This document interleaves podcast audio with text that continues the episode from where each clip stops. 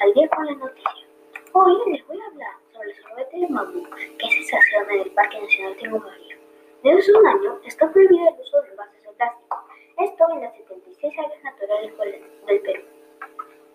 El uso de sorbetes y otros objetos elaborados con materiales biodegradables como el bambú en el Parque Nacional Tingo María, en la región Huánuco, demuestra que se puede reemplazar con éxito al plástico las visitas a las áreas naturales protegidas, donde está prohibido este material contaminante desde un año.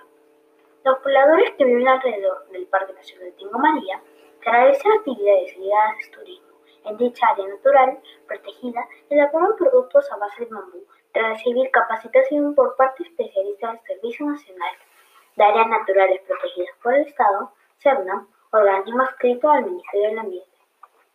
Mira, de esta manera se ofrecen alternativas ecoeficientes para consumir alimentos y productos a turistas que visitan el sector Cueva de las Lechuzas.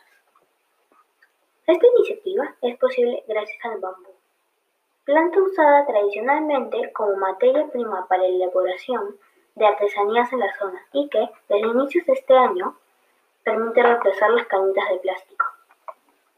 Plan de.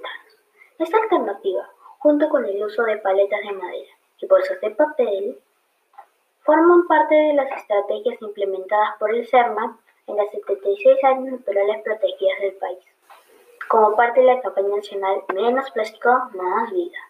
La, la aplicación del Decreto Supremo número 13 de 2018 MINA.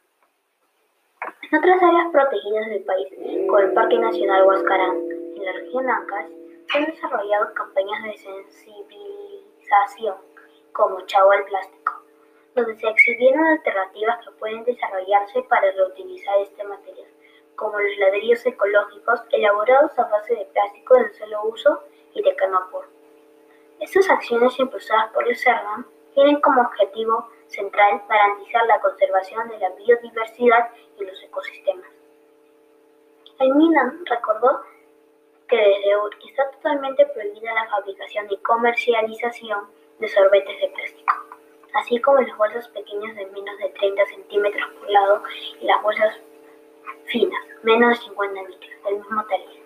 Adiós, les informó Santiago.